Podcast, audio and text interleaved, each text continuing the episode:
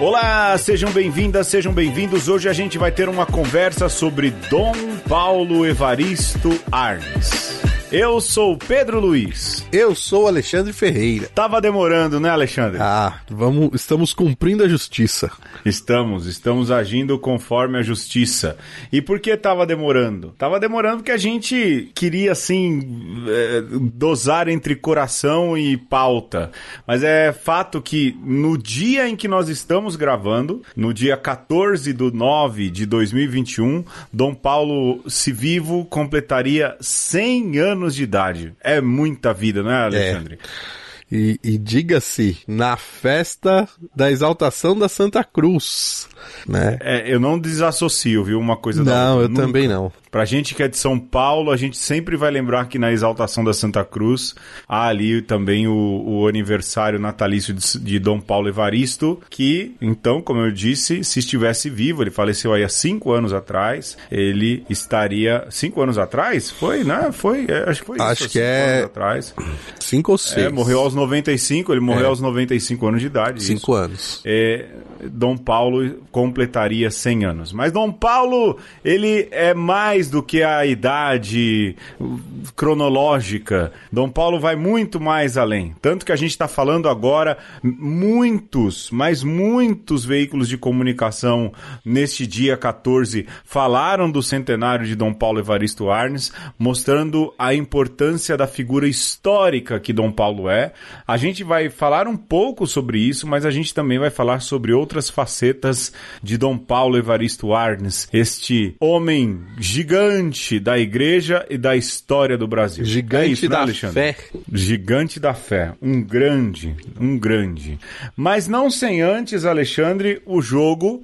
Mas aí, certo. em respeito não é, a Dom Paulo Evaristo Arnes, eu, em vez de fazer um milagre, um santo, eu vou fazer um comentando os milagres do santo.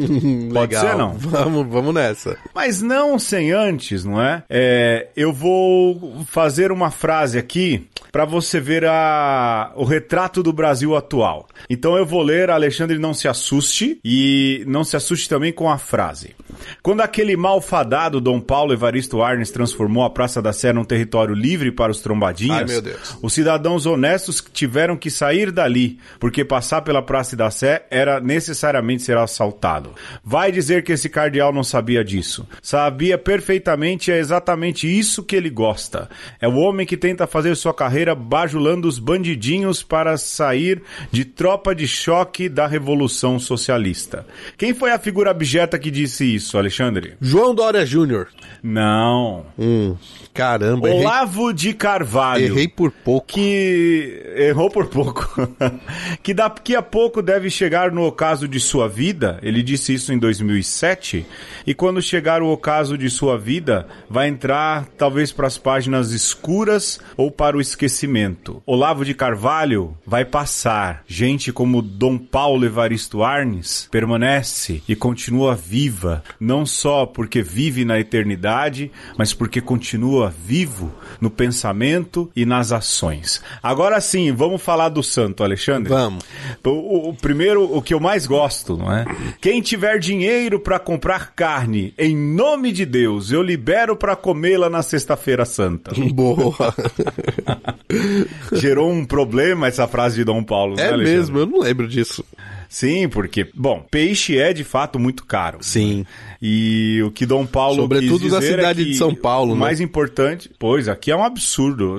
Hoje, por um acaso, eu comi peixe. Juntei um dinheirinho aí do fim do mês e comi um peixinho. Ostentou é. agora. E ostentei, eu dei, eu dei uma bela de uma ostentada. Né? Mas foi uma bandejinha que estava em promoção no, no, no mercado.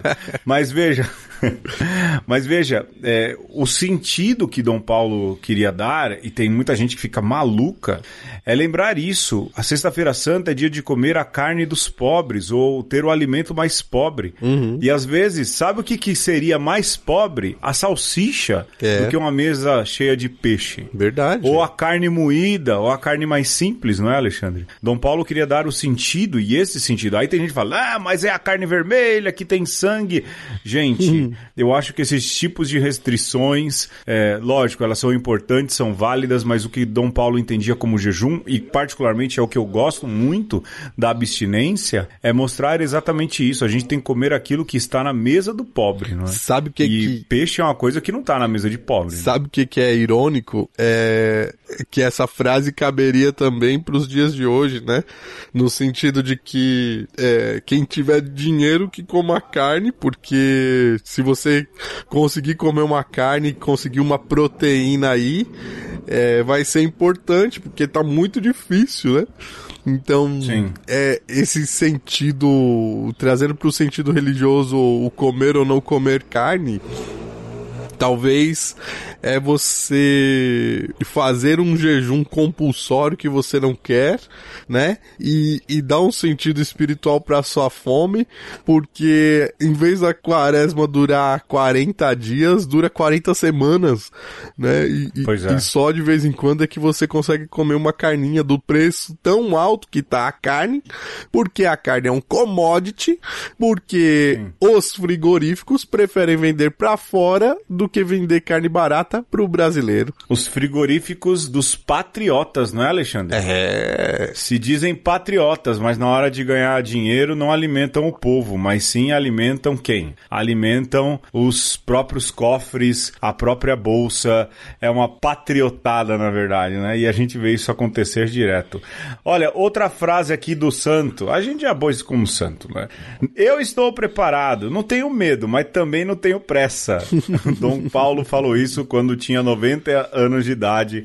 E aí o jornalista Ricardo Carvalho perguntou aí sobre como era encarar aí essa fase final da vida, né? E essa é a cara de Dom Paulo, né, Alexandre? É, Sim. Não ter medo, mas sempre ter ali um humor muito refinado, não é? É uma delícia, né? É maravilhoso é. você pensar é, um homem de 90 anos com essa vivacidade, é, capaz, Sim. capaz de, de ter uma sacada dessa. E você pensar Pois que é. ele estava preparado aí há pelo menos uns 40 anos, né? Desde que eu assumiu como arcebispo de São Paulo, ele Sim. já estava preparado, né? Sim, pois é. E, e, e o quanto que teve uma vida exigente e poderia ter seguido talvez é, as mesmas trilhas de Dom Oscar Romero, né, Santo Oscar Romero, mas quis Deus que não, que, que chegasse aos 90, né, passasse dos 90 e mas colocou a pele em jogo, né? É, é muito doido isso. Você pensar que, que alguém que amava a vida, mas não tinha medo de perder a vida por causa do reino, né? Por causa da verdade e da justiça. É, era capaz também dessa vivacidade, né, de- dessa presença de espírito. É formidável. E assim, hoje eu lia, o UOL fez uma baita matéria sobre Dom Paulo, né? E colocou lá que ele é o maior baluarte dos direitos humanos na América Latina. Veja, um cardeal, ou seja, um bispo, um clérigo brasileiro, é o maior referencial de direitos humanos. Isso é para a igreja, é importante, para a igreja lembrar aonde ela deveria estar focada em certos momentos com certos assuntos. E aí, na hora que falou isso, na América Latina, o maior referencial de direitos humanos, eu falei, mas Dom Oscar, né?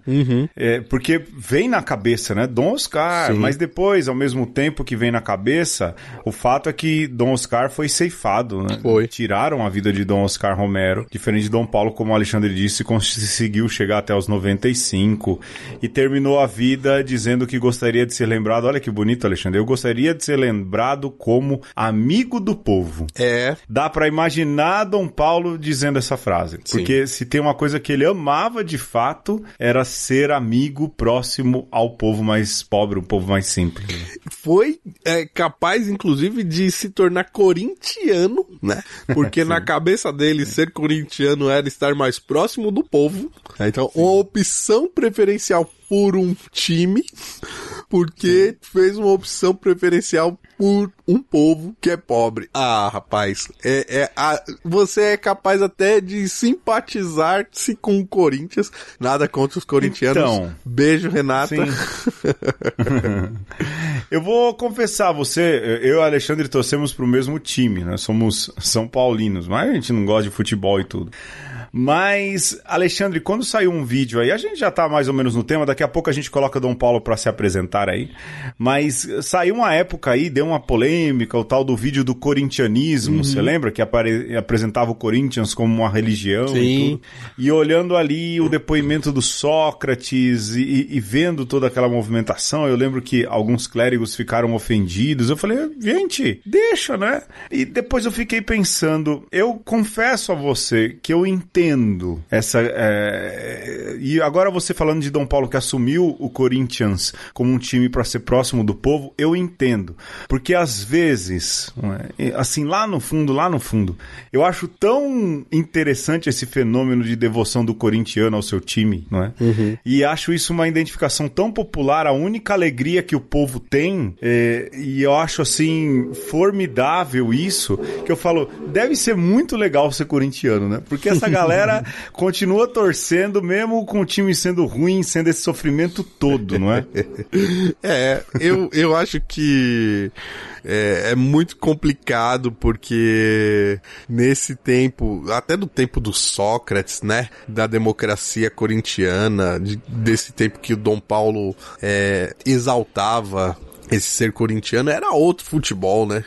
Hoje é difícil você defender até essa visão, porque né, até mesmo o Corinthians se perdeu aí na, na, na, na boleiragem, na cartolagem.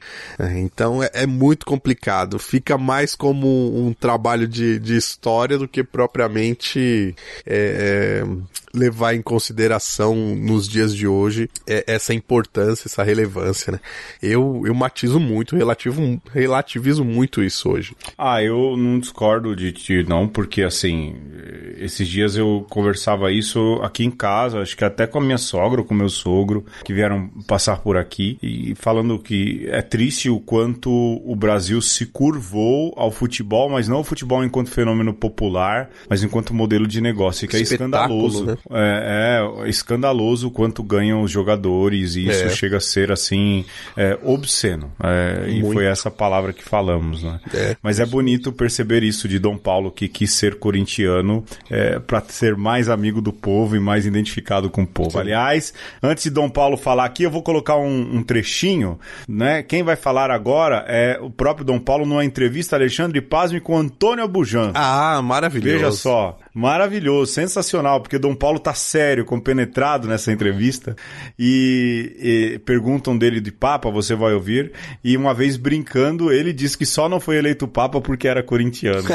É, esse também era o jeitão de Dom Paulo corintiano, graças a Deus. Vamos pro tema, Alexandre? Bora!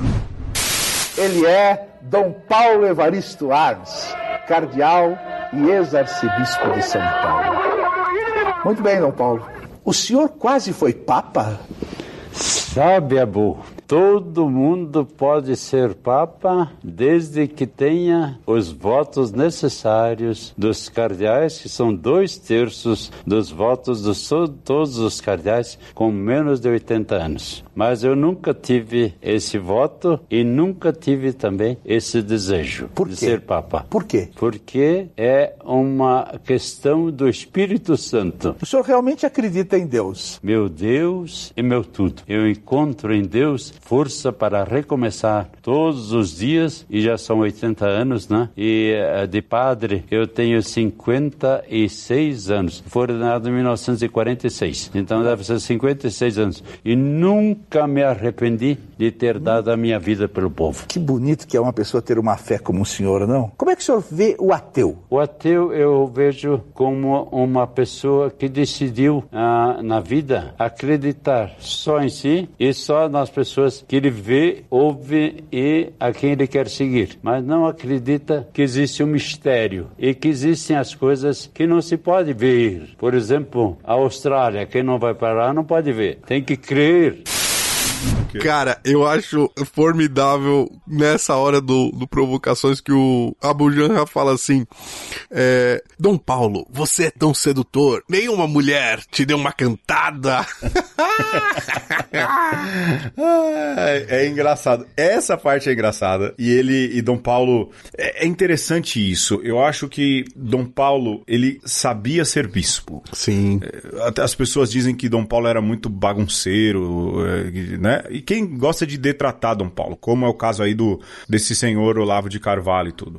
Mas para quem conhece teologia, para quem conhece eclesiologia, para quem sabe como funciona aí é, todo o cerimonial dos bispos, né? Como um bispo deve agir e se portar. Essa entrevista com o Antônio Abujanra, esse trecho que você até acabou de ouvir aí, ela é um exemplo de como Dom Paulo sabia ser bispo, eclesiologicamente falando, não é, Alexandre? Sim, era um homem de igreja. Sim, sim. E quando ele é perguntado, né, se as mulheres já tinham cantado ele, ele fala, ah, as religiosas, eu cuidei das religiosas.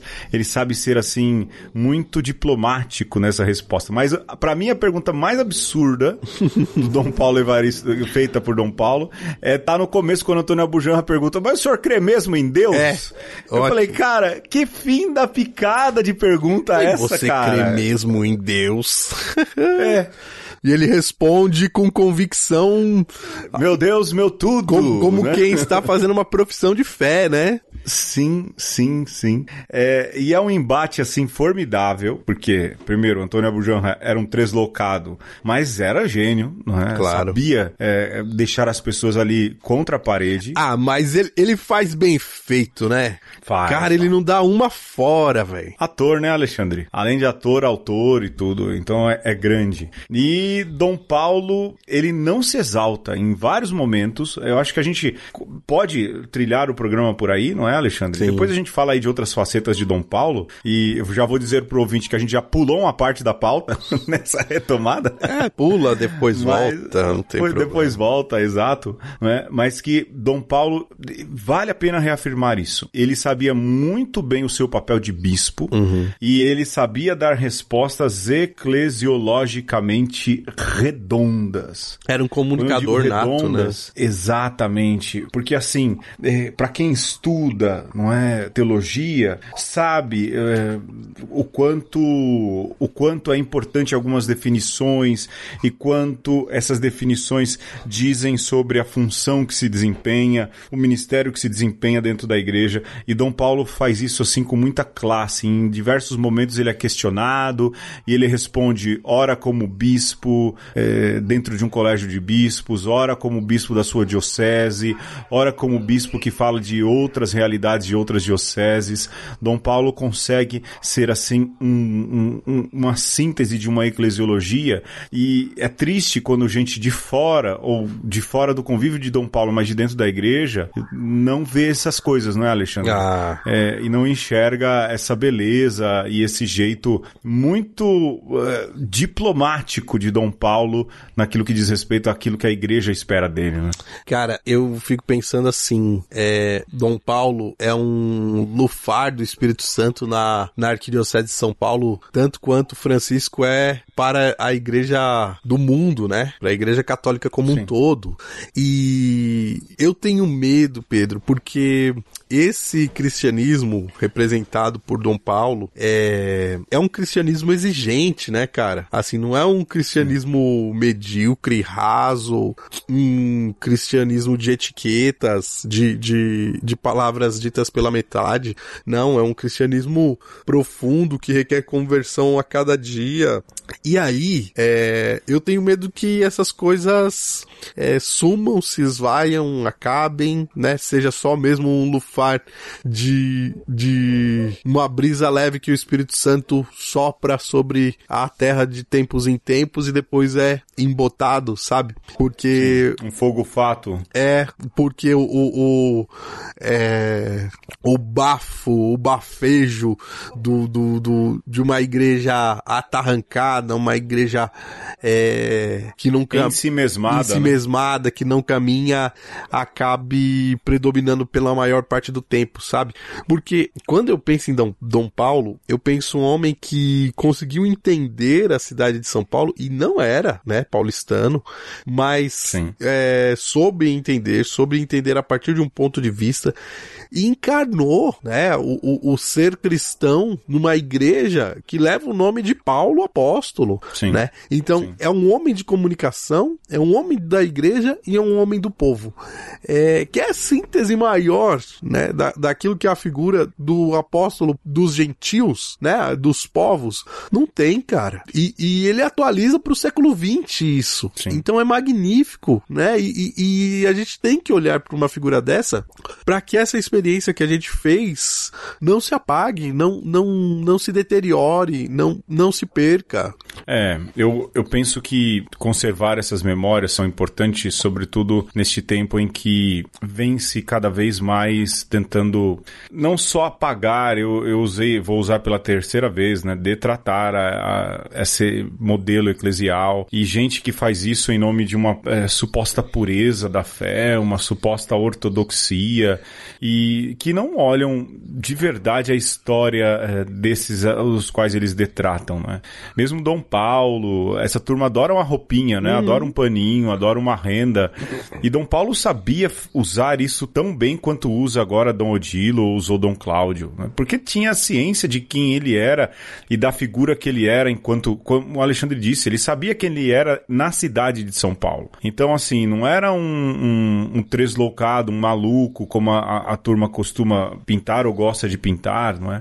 Dom Paulo entendeu a cidade, Dom Paulo entendeu é, qual era a sua missão como imitador de Paulo dentro da Arquidiocese de São Paulo, as reais necessidades do povo.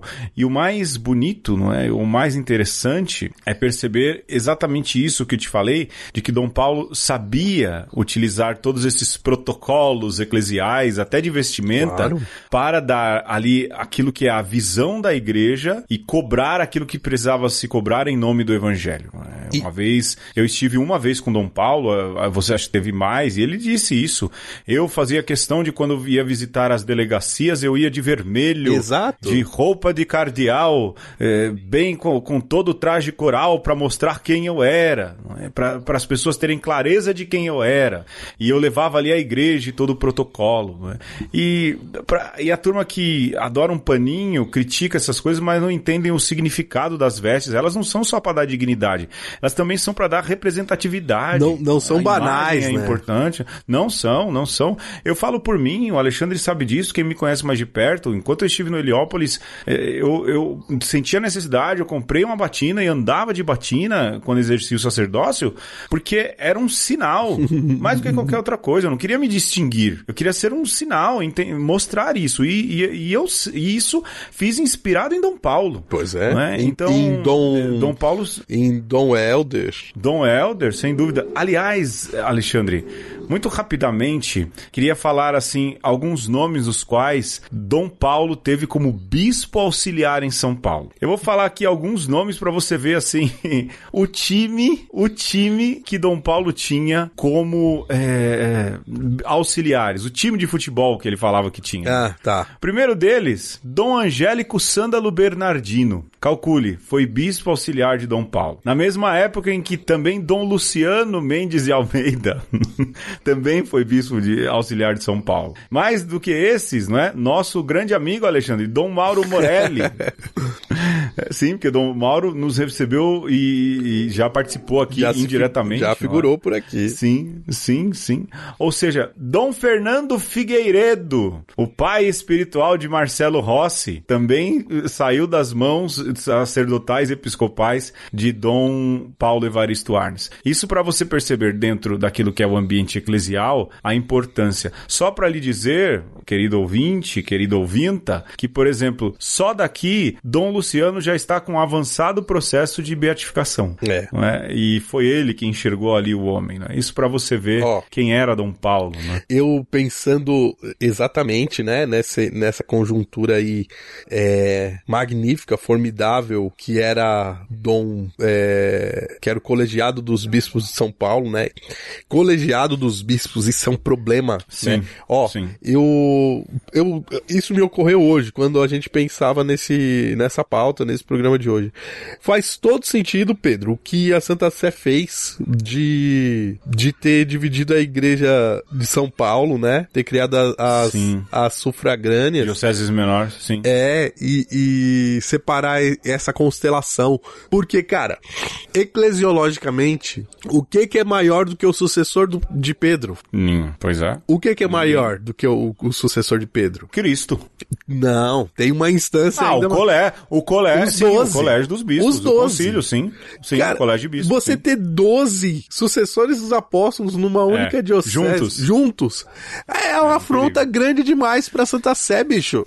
Aliás, Alexandre, eu queria... E não, era, não eram 12 Que a gente- pequenos, eram 12 gigantes, Não, né? Gigantes, gigantes, gigantes. Só três aí nomes que eu citei, daqueles que admiro muito, né? Sem contar Dom Antônio Celso Queiroz, que foi eh, secretário da CNBB. Tem uma porção aí, tem uma porção. Mas, Alexandre, Fernando- eu acho que... Aí, Figueiredo, Dom Fernandinho Guimarães. Guimarães. Esse homem é santo. Rapaz. Olha, esse aí é santo. Esse só, é santo. só cara de peso e Dom Paulo encabeçando ainda, mano. E Dom Paulo, ele falava, eu tinha um time de futebol. Eu lembro ele falar isso pra mim. Aliás, Alexandre, eu queria Ele tinha os 12 centrar- apóstolos, isso sim. Dele tinha. Né? é, mas não, com ele eram do time de 12, né? futebol. É, claro que ele não vai Com se. ele eram 12. Ele não vai, não vai se complicar, né?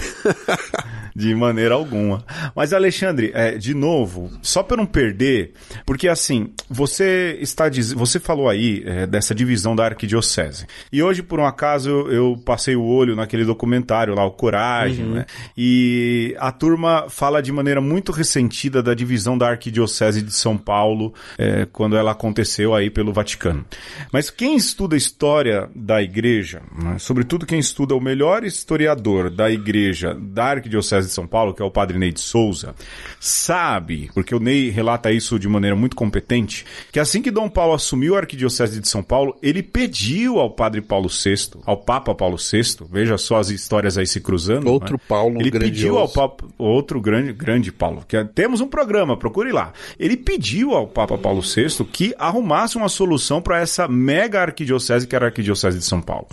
Ou seja, Dom Paulo já havia sugerido a necessidade de um desmembramento ou algo que pudesse ajudar aí em regiões episcopais ou algo nesse sentido. Então, dizer assim, ah, foi ah, o desmembramento foi uma paulada em Dom Paulo para tirar o poder. Então, tudo um pouco de história.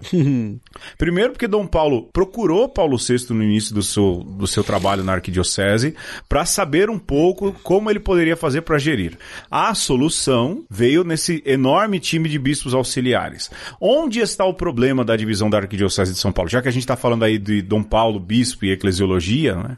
o problema é que a arquidiocese de São Paulo foi mal dividida, isso sim. É. Ela foi mal dividida. Ela foi dividida sem nenhum critério. O, o critério de divisão do Vaticano foi assim desastroso. Mas, Pedro. Mas o desejo de, des- de divisão ou de organização da arquidiocese já vinha de Dom Paulo. do Isso ponto, tudo em história da igreja. do ponto de vista da sustentabilidade, não tinha jeito certo de dividir. Não tinha. Ah, é. Não tinha. A não ser que você rachasse no meio, partindo da Sé, entendeu? Cortasse em quatro pedaços. Outro jeito, É verdade. não tinha como, né? En- É, você tem razão. Então, é, é muito complicado porque aí a gente eh, vai entrar numa questão sociológica, porque hoje eu trabalho Não, você tem razão. Eu não tinha pensado nesse viés, Alexandre. Eu Nunca tinha pensado no ponto de vista de sustentabilidade. Eu, eu trabalho hoje, Pedro, para além do Rodanel, né? Sim. Então, a cidade de São Paulo hoje ela é, é delimitada geograficamente por um anel rodoviário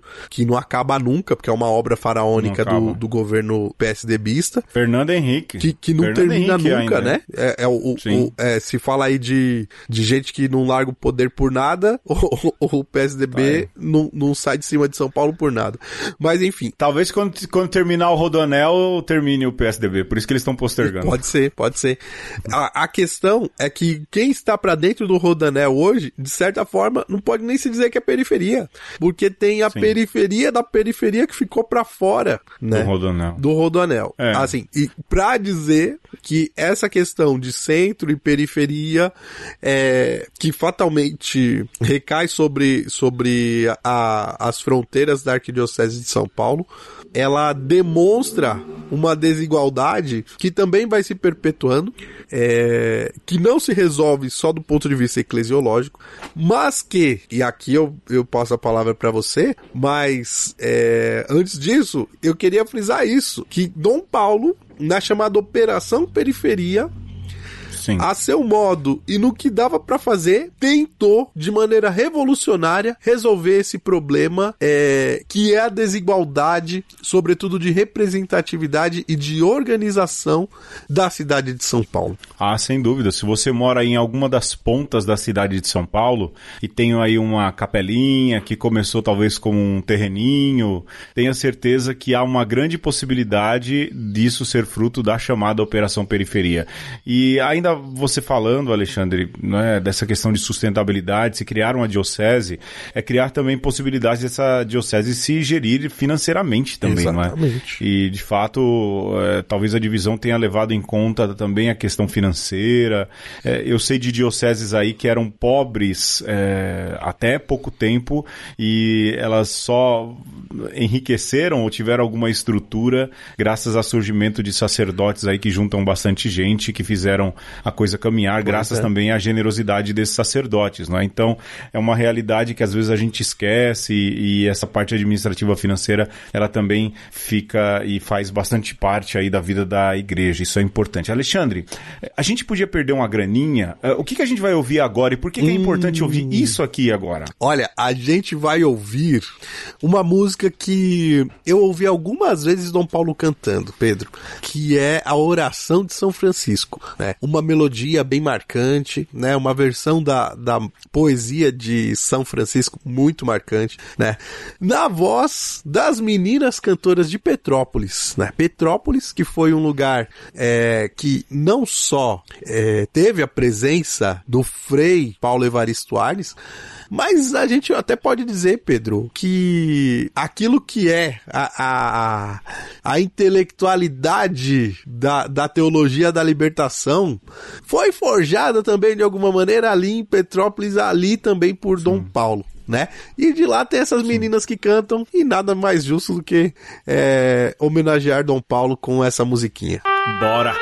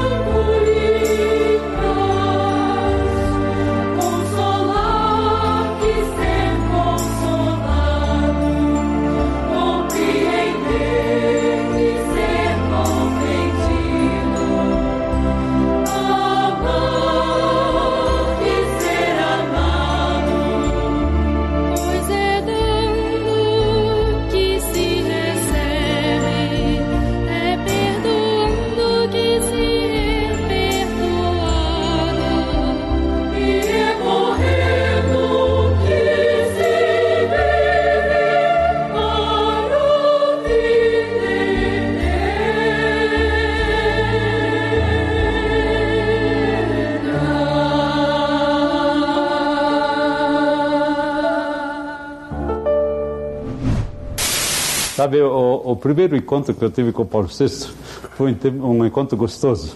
Foi em fevereiro de 1972, quando já era um, um ano e pouco arcebispo de São Paulo, eu já tinha alguma experiência que podia contar a ele.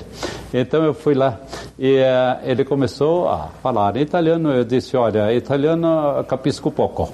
Né? Então vamos falar francês. Né? Estudei cinco anos na França. Ah, ele ficou tão contente.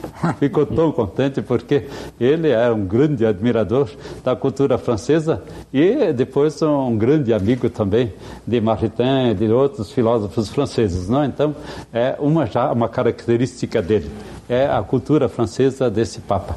Mas a segunda coisa tão extraordinária era a, a intuição desse homem. Ele, por exemplo, me dizia: O senhor vem de São Paulo. Eu estive em São Paulo. Eu estive na periferia. É uma cidade com uma fronte orgulhosa, mas coberta de coroa de espinhos. Então, uma cidade sofrida. Uma cidade muito sofrida. Então, o senhor tem que cuidar é dos que sofrem, dos que sofrem em São Paulo. Então, Paulo VI tinha uma sensibilidade muito grande para o desenvolvimento das pessoas. E por isso, a, tanto a 80 Adveniens, que os 80 anos da renovaram, quanto também a outra encíclica que ele eh, escreveu sobre o progresso humano, né? E uh, a gente pode ver onde ele toda parte quer unir a humanidade para que a humanidade não só se tolere, mas a humanidade se alimente não é? Alimente. E agora estão escrevendo as biografias de Paulo VI ele está sendo considerado, quem sabe, o maior papa da história da humanidade. E no episódio de hoje nós estamos falando de um homem que nós amamos, Dom Paulo Evaristo Arnes. E nós terminávamos o bloco anterior falando da Operação Periferia. E Pedro, é, muitas vezes, ou eu tenho certeza que pelo menos uma vez na vida, você ouviu alguém falando assim: Mas por que o Vaticano não vende todas aquelas riquezas lá e dá para os pobres? Sim. pois bem. Isso rende um programa, hein, Alexandre? Rende um programa, mas não rende, Pedro. Porque se você quer saber o que aconteceria se o Vaticano vendesse né, o, o, os museus do Vaticano e desse para os pobres, você tem essa experiência na história da Arquidiocese de São Paulo. Porque Dom Paulo, enquanto cardeal, pegou o palácio episcopal e não precisava, né? Mas ele uhum. fez questão de pegar a casa onde. De ser o palácio episcopal. Né? Pegou a, a casa onde é, morava o arcebispo, os anteriores e tal. Vendeu por uma bagatela de 2 milhões de dólares e com esse Olha dinheiro aí. comprou 1.200 terrenos na periferia para fazer comunidades eclesiais de base. E aí vale a pena a gente lembrar o que significa a comunidade eclesial de base, né? Um lugar onde Sim. você cele celebraria a fé, mas também organizaria a vida do povo, né? Onde o povo poderia se instruir, não só do ponto de vista da doutrina católica, mas também é, daquilo que acontece na realidade, também poderia ter aulas ali. Enfim, a comunidade eclesial de, bar, de base ou de bairro é, seria então essa solução de Dom Paulo para que a igreja organizada em pequenos grupos reavivasse a sua fé e confrontando a sua fé com a vida, transformasse essa realidade que era miserável naquele tempo, né? E cara, você fica imaginando o que seria da cidade de São Paulo se não fosse as comunidades eclesiais de base. Que tamanho de buraco que a o gente que seria da igreja de São Paulo, hein? Que tamanho de buraco que a gente estaria enfiado, hein? O que seria da igreja de São Paulo até, né, Alexandre? Uhum. Agora, eu não sei você, a, a minha paróquia de origem, ela foi fundada pelo Dom Agnello, né? Uhum. Tem lá uma comunidade, mas ela foi fundada nos anos 70 por Dom Agnello, então não é fruto de Dom Paulo. Mas de onde você veio, tem, tem dinheiro da Operação Periferia, não tem? Tem. A minha comunidade, que era dedicada a Santo Oscar Romero, é fruto da Operação Periferia é, e desse espírito, sobretudo, da Operação Operação Periferia, né? E, Sim. e lá, toda, tudo isso que eu acabei de, de falar, a gente viveu e, e, e, e tinha muito claro disso, né? É, essa consciência de onde nós estávamos e de que era, precisado, era preciso transformar a realidade, a gente aprendeu tudo ali, né? Junto com o Pai Nosso, junto com procurar os livros da Bíblia. Sim. O Alexandre, o Dom Paulo tinha uma visão estratégica muito interessante. Né?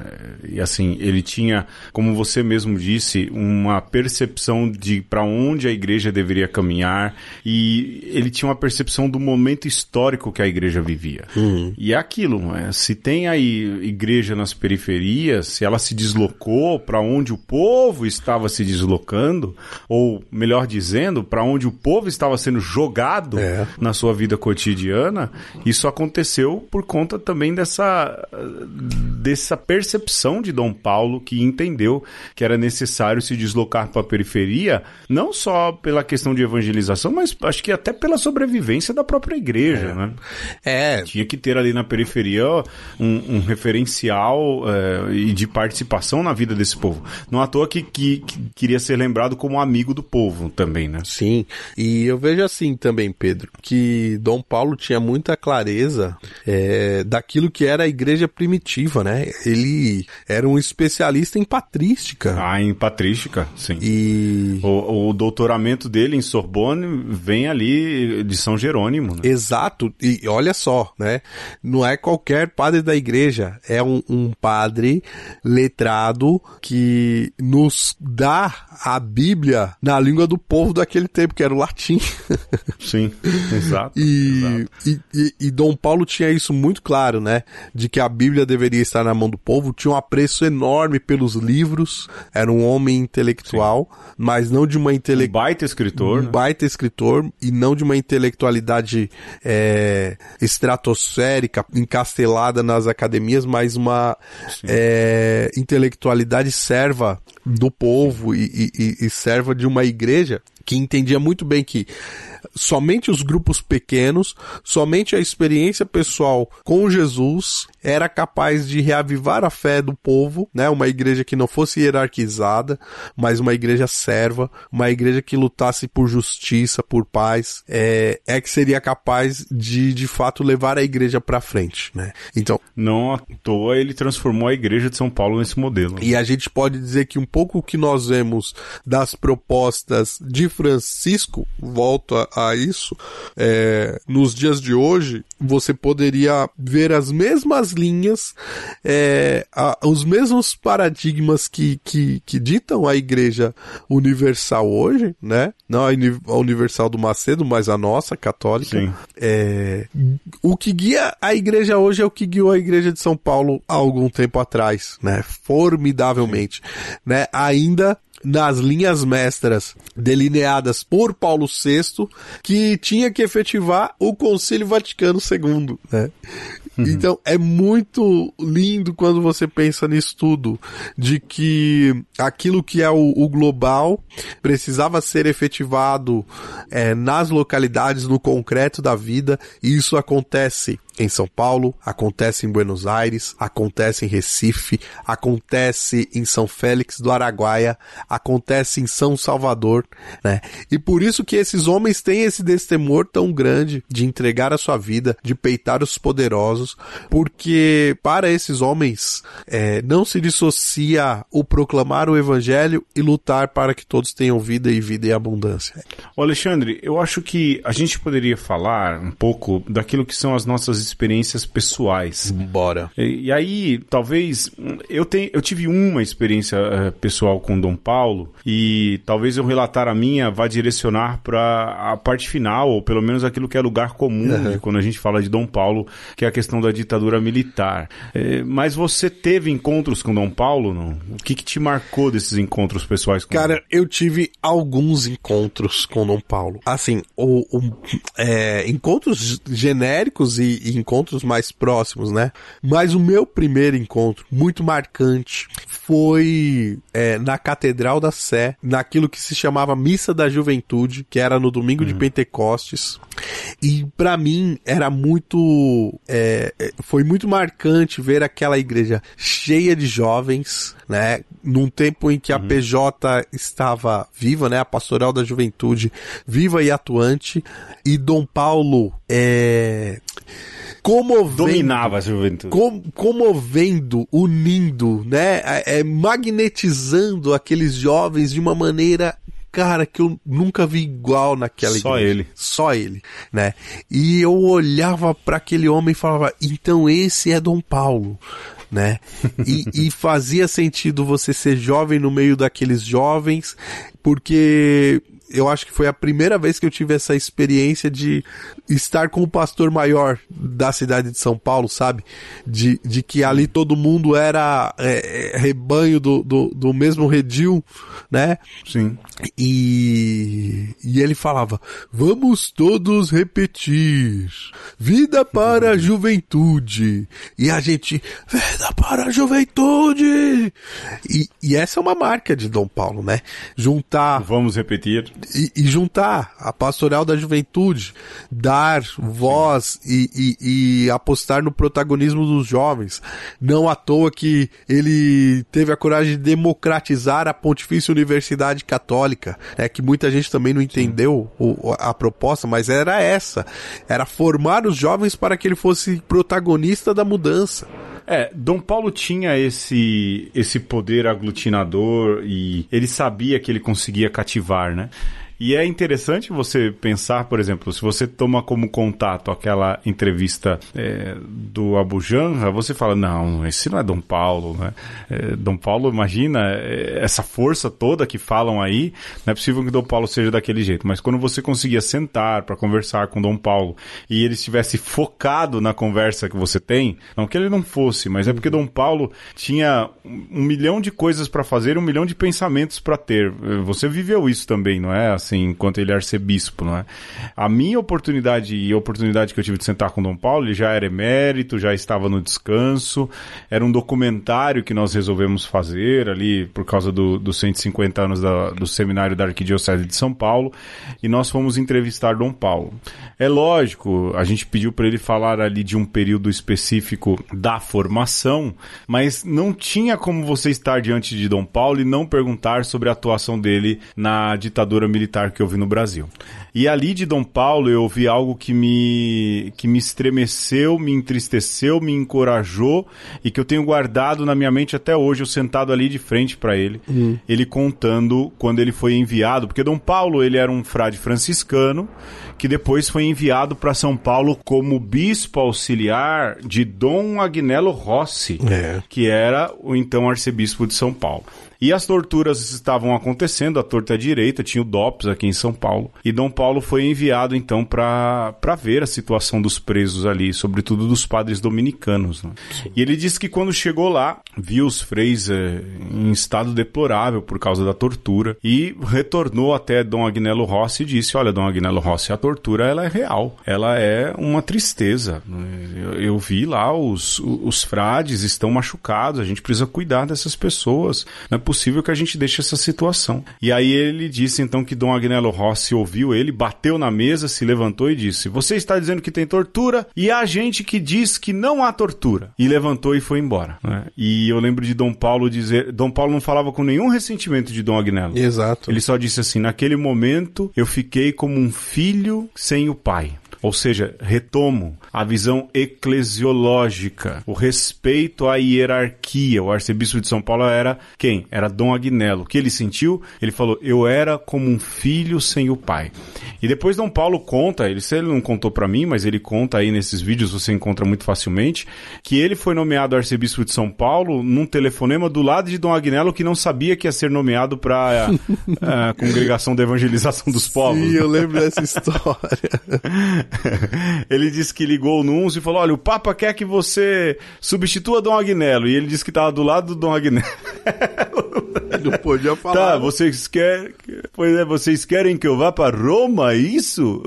Mas isso é um pedido? O que que é? E aí ele fala: "Não, isso é uma ordem, um desejo do Papa", né?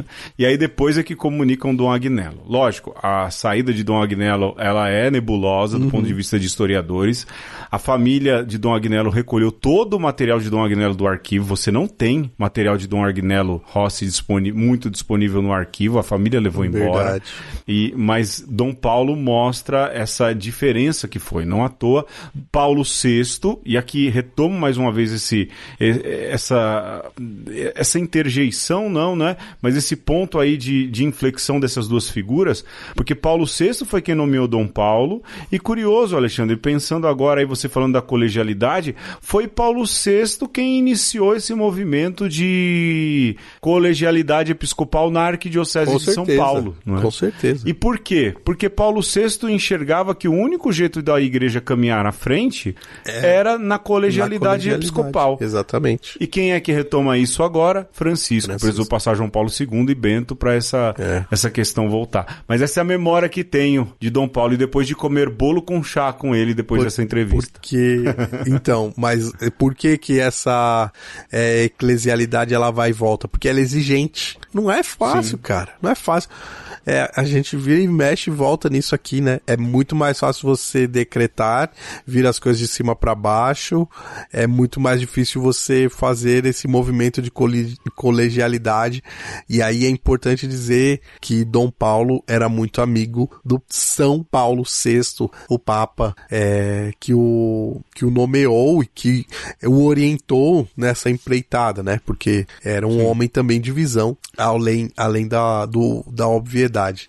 E aí você falou do, né, que, que a arquidiocese não tem muitos materiais de, de Dom Agnello. E aí, cara, um dos meus últimos encontros com Dom Paulo foi exatamente quando o pessoal começou a organizar o memorial de Dom Paulo lá no Arquivo Metropolitano. Então, para quem está em São Paulo, existe um prédio muito importante para a história do Brasil que é o Arquivo Metropolitano da Arquidiocese. É. Abraço Jair Mongelli. E que tá ali na Avenida Nazaré, é, ao lado da, da paróquia Imaculada Conceição, junto do campo do campus Ipiranga da PUC São Paulo. E ali tem o memorial né, do, o, os materiais históricos doados, cedidos pelo próprio Dom Paulo para o arquivo. E aí um dia, cara, eu tava gravando o quê? Escola Bíblica com o padre Celso Pedro. e ele falou: Ó, vamos terminar logo aqui porque é, vamos descer lá pro arquivo. Eu vendidaço, né? É. e seguindo o, o, o, padre Celso Pedro. O mestre, o né? mestre. Mestre. É, né? imagina, se Celso Pedro me chamasse pra tomar uma pinga com mel na esquina, eu ia. É, quanto mais pra ir no arquivo. É, e aí, quando a gente chegou no estacionamento da PUC, né, numa das portas de entrada lá do arquivo, desceu do carro Dom Paulo, né? E eu uhum. tava de boné, o Celso Pedro falou: tira o boné, menino, pra. pra falar, pra falar com o arcebispo. E eu rapidamente tirei assim.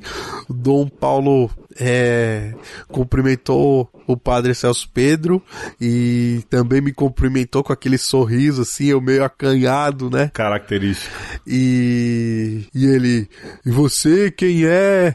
Eu, eu sou Alexandre, sou seminarista da Arquidiocese. Ele, ah, muito bem, coragem nos estudos, vale a pena.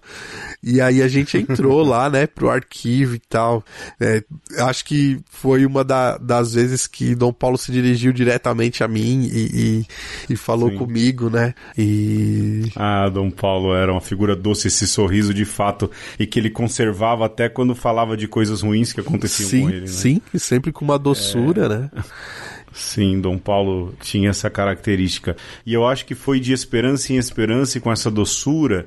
E aqui para terminar, não é, Alexandre? Que Dom Paulo eh, foi marcante no final da ditadura e o começo da redemocratização do Brasil, não é? Lógico, bastante gente conhece a história né, da execução que depois foi forjada como suicídio do jornalista Vladimir Herzog e como Dom Paulo transformou né, o sétimo dia ali de Herzog ou a celebração em memória de Herzog no pontapé inicial para o fim da ditadura. Ele reuniu ali lideranças religiosas, talvez o melhor amigo do diálogo interreligioso que Dom Paulo teve foi o Henri Sobel, não é? Que negativamente é recordado por causa de um problema de saúde, de, um, de uma atitude que ele teve por causa de um problema de saúde, mas que foi uma liderança judaica aí muito presente também pela luta da redemocratização no Brasil. E Dom Paulo foi fundamental. Se houve uma voz aqui no Sudeste contra a ditadura militar, essa voz que permaneceu no Brasil e foi forte, não foi foi calada, essa voz foi a de Dom Paulo Evaristo Arnes. O... E ela precisa ser reconhecida sempre, sem contar também as outras coisas de trabalho social que ele fez, mas sobretudo Exato. o trabalho da ditadura, né? O inimigo número um da ditadura, como ficou conhecido, né? E vale a pena lembrar também, né, Pedro, o Santo Dias, que foi um operário também. É, a gente pode dizer Marte, né? Da, da, Marte, da Marte. Do ódio, Marte, né? Da, da, da ditadura truculenta.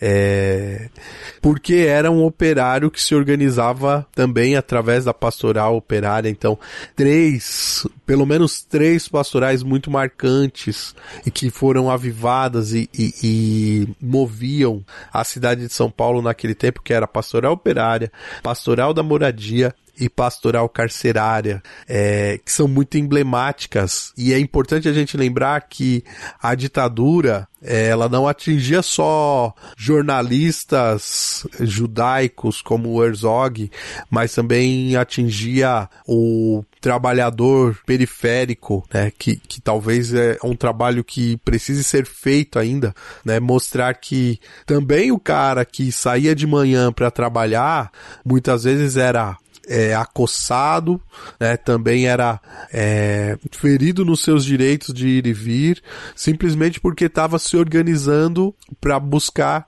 um lugar melhor para viver, para tentar transformar a realidade onde vivia. Essa história da ditadura não se conta muito, né, na, a, a, a história periférica, né, e, e isso é, Dom Paulo tinha em mente também e, e lutava também por o direito desses é, no fim, Dom Paulo colocou a periferia no centro, eh, não só do ponto de vista eclesiológico, mas ele colocou a periferia, as, aquelas que Francisco hoje chama de periferias existenciais, os encarcerados, os empobrecidos, ele colocou todos eles no centro. É aquilo que o Alexandre disse, não é? Muito do que se vê em Francisco hoje, Dom Paulo já fazia. Dom Paulo era um vanguardista à sua época e conseguiu enxergar muito além. Por isso isso que eu digo. Muita gente que fala mal de Dom Paulo vai passar. Já Dom Paulo, passarinho, permanece, né? E vai sempre ser lembrado.